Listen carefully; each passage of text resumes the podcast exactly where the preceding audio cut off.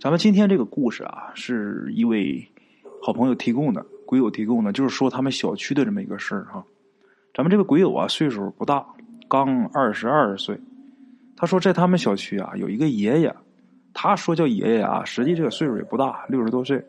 这爷爷啊，住在一个一楼啊，他们家是一楼啊。这个爷爷家里呢有个小院儿，他们老夫妻啊，就是一直是在这生活。这个儿子呢是住在几站地以外的一个小区，没住在一起。老头和老太太呢，平时啊，呃，喜欢玩这个岁数大了嘛，没什么事了，儿女也都成家了，自己也没有什么经济压力，每个月领着这个退休金啊，钱也有，也没有什么事儿。那一天有时间，那就是玩呗。这老两口啊，玩的还不一样。这大娘呢，这老太太啊，喜欢去跳广场舞；这老头呢，就是喜欢在附近这个公园玩在公园玩也是一群老年人。啊，咱们鬼友也没说清楚，他们到底是玩什么的。反正这个老头啊，在那是负责这个打鼓，应该是这个扭秧歌或者是唱戏什么的。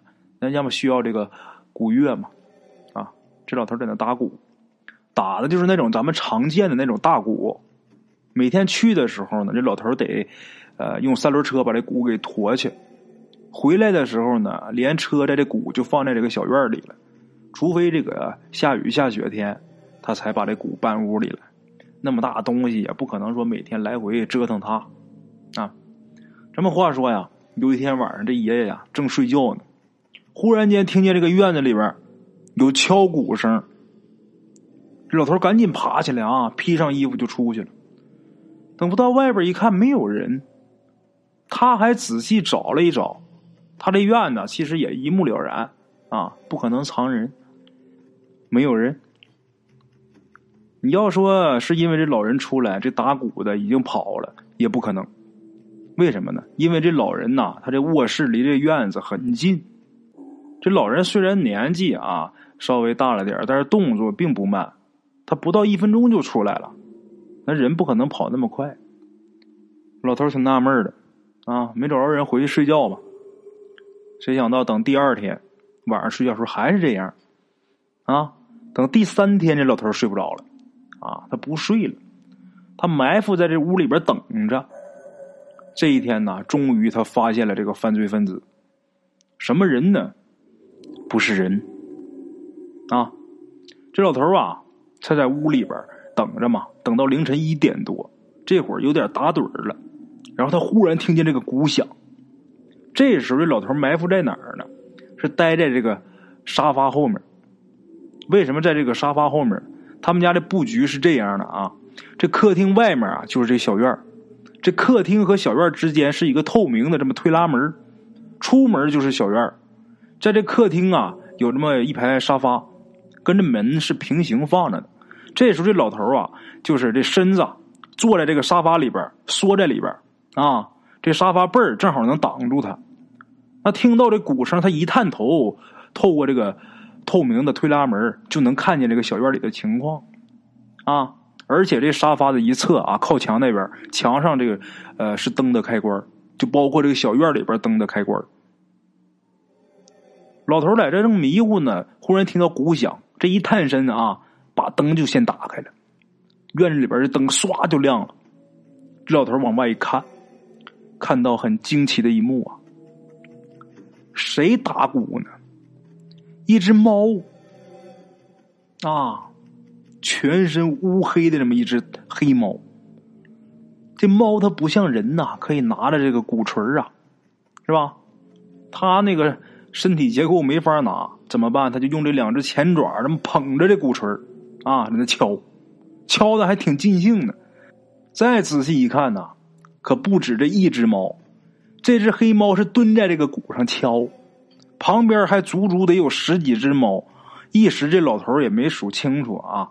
这些猫有在这个墙上的，也有在院子里的，都在那儿看着这只黑猫搁那敲鼓。啊，咱再说这爷爷这么猛的，这一下把这灯都给打开了。这一打开，这些猫都傻眼了。这位大爷也是一愣啊，这位爷爷，毕竟还是人的这智商高啊，他先反应过来了。起身开门。等他到了这个院子里边，这些猫才反应过来，一个一个是飞快的都窜出去了。啊，老头一看明白，这不是坏人呐，来捣乱。一看是猫，老头也就放心了。但是也不能天天让猫在这打鼓玩啊，那扰民呐，是吧？得了，把这鼓搬屋去吧。啊，搬屋去之后啊，这老爷子又觉得有点对不起这些猫。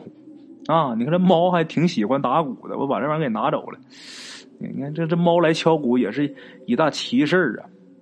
人有这个爱好不让人玩有点不好，也不知道这老爷子怎么想的啊。于是呢，这老头啊就往这个院子里边放了点吃的，啊，等第二天早晨起来一看呐，吃的没动。然后他老太太就说啊，这他他媳妇儿啊，这是老大娘就说呀，就说可能是。昨天给吓跑了，没敢再来吧？啊，那你今天晚上你再放点吃的。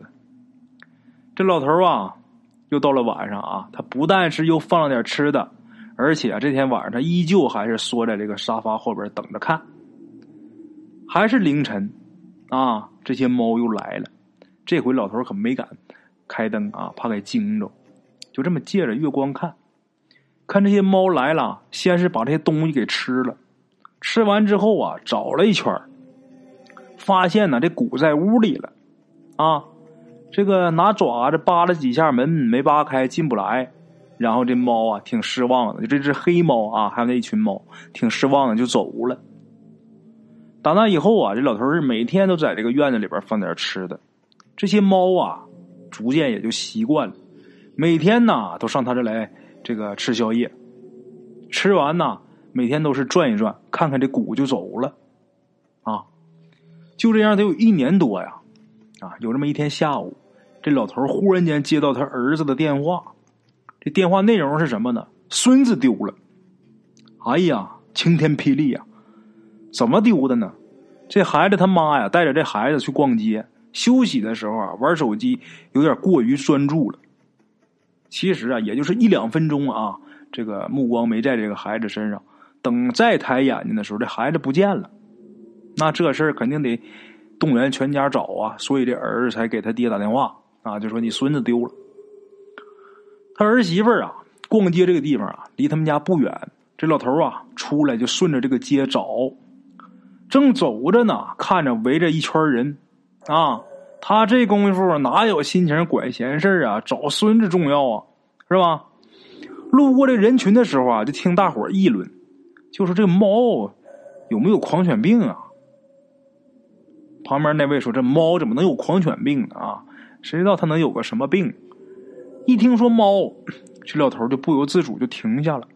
啊，这时候旁边又有人说：“说先把孩子抱过来吧。”一听说先把孩子抱过来，这老头一听说有小孩赶紧就挤进去了。这一眼就看见自己这孙子站在这人群当中。这时候正摸一只猫呢。摸一只黑猫，旁边足足得有十几只猫啊！这老头一看认识，这些猫就是自己喂了一年多这些个猫啊。他孙子摸那只黑猫，就是老头那个那天晚上看见打鼓那只，就是这一群猫里边的头啊。再一看，在这小孩附近啊，地上一男一女，满脸是血。这男的是捂着脸呐，躺在地上一动不动。这女的呢是面朝下搁那蹲着，看那样也是流了不少血呀，一直在喊。这旁边呢还停了一辆面包车，老头一看见自己孙子啊，一步就过去把自己孙子给抱起来了。旁边还有人提醒老头说：“那不行，这猫挠人呐，那顾不得了，管他挠人不挠人，我先把孙子抱怀里边踏实。”这这老爷子啊过去抱这孩子的时候，这猫就没理这老爷子。等他把这自己孙子抱起来啊。这些猫才四散都跑了。这老头啊，抱着自己孙子亲了半天，才想起给自己儿子打电话。啊，他等儿子过来的这段时间，有看热闹的，就知道这孩子啊是他孙子啊。然后问这老爷啊说：“你认不认识这男的跟这女的呀？谁呀？就是在地上那俩。”老头说：“我不认识。”这伙人啊，马上就说：“人贩子。”啊，怎么回事呢？好几个人呢，刚才都看见了。这车正开着呢，忽然间窜过来几只猫。由于是夏天呢，这司机啊把这车窗开着呢。这车呢，在这个市区里边，车速啊又慢，这猫就顺着这窗户就窜进来了啊！这些猫，这司机猝不及防啊，就被这黑猫在这脸上就给抓了几把。他一下控制不住这车啊，这车就撞到这个路边树上就停下来了。这男的呀，从这车里跑出来之后，大伙儿再看清楚，他这俩眼睛双目都得被这猫给抓失明了。说白了，就是把这俩眼珠子都给抓冒了。哎呀，那男的出来叫几声啊，就好像疼的忍不住了啊，这一跤跌倒，在地上就起不来了。这时候车里就跑出一女的，抱着孩子啊。然后又有几只猫过去，就开始抓这女的。有路人也想帮忙轰这猫，但是看这猫这时候数量又多，而且动作特别疯狂，一时也不敢上去轰去。这女的下来看自己这男人这样的啊，吓得把孩子就给放下了。然后这些猫啊，就都围着这女的攻击这女的。这路人有好多就是这个冲孩子孩子喊，就说你过来，你过来，你快躲开那些猫。这时候，这小孩啊，可能也是被吓傻了，不动了。啊，咱们这么说着啊，听着挺慢的，但是这个事儿发生的时候其实很快，不到半分钟，这女人就被挠的就蹲下了，啊，然后这些猫就围着小孩站着，这小孩也不怕猫，还伸手去摸这个猫去。这个时候看热闹的这些有男人啊，这些个男人就去找这个砖头啊、树枝啊，就想把这猫给轰开，啊！正在这时候，这孩子他爷爷赶到了嘛。这事情经过是这样的啊，没一会儿啊，家里其他人也都到了，警察也来了。那对男女啊，就交给警察给带走了。当然啊，警察得先叫幺二零来，因为俩人伤的可都不轻。后来知道啊，这俩人的确是一对夫妻，而且真的是人贩子，而且还是头一回干。啊，这男人双目失明，这女的呀，只是皮外伤，只是皮肉伤啊。虽然说身体没残疾，但是啊，他得坐牢啊。啊，各位鬼友们，万物皆有灵啊啊！好了啊，各位鬼友们，咱们今天这故事先到这儿。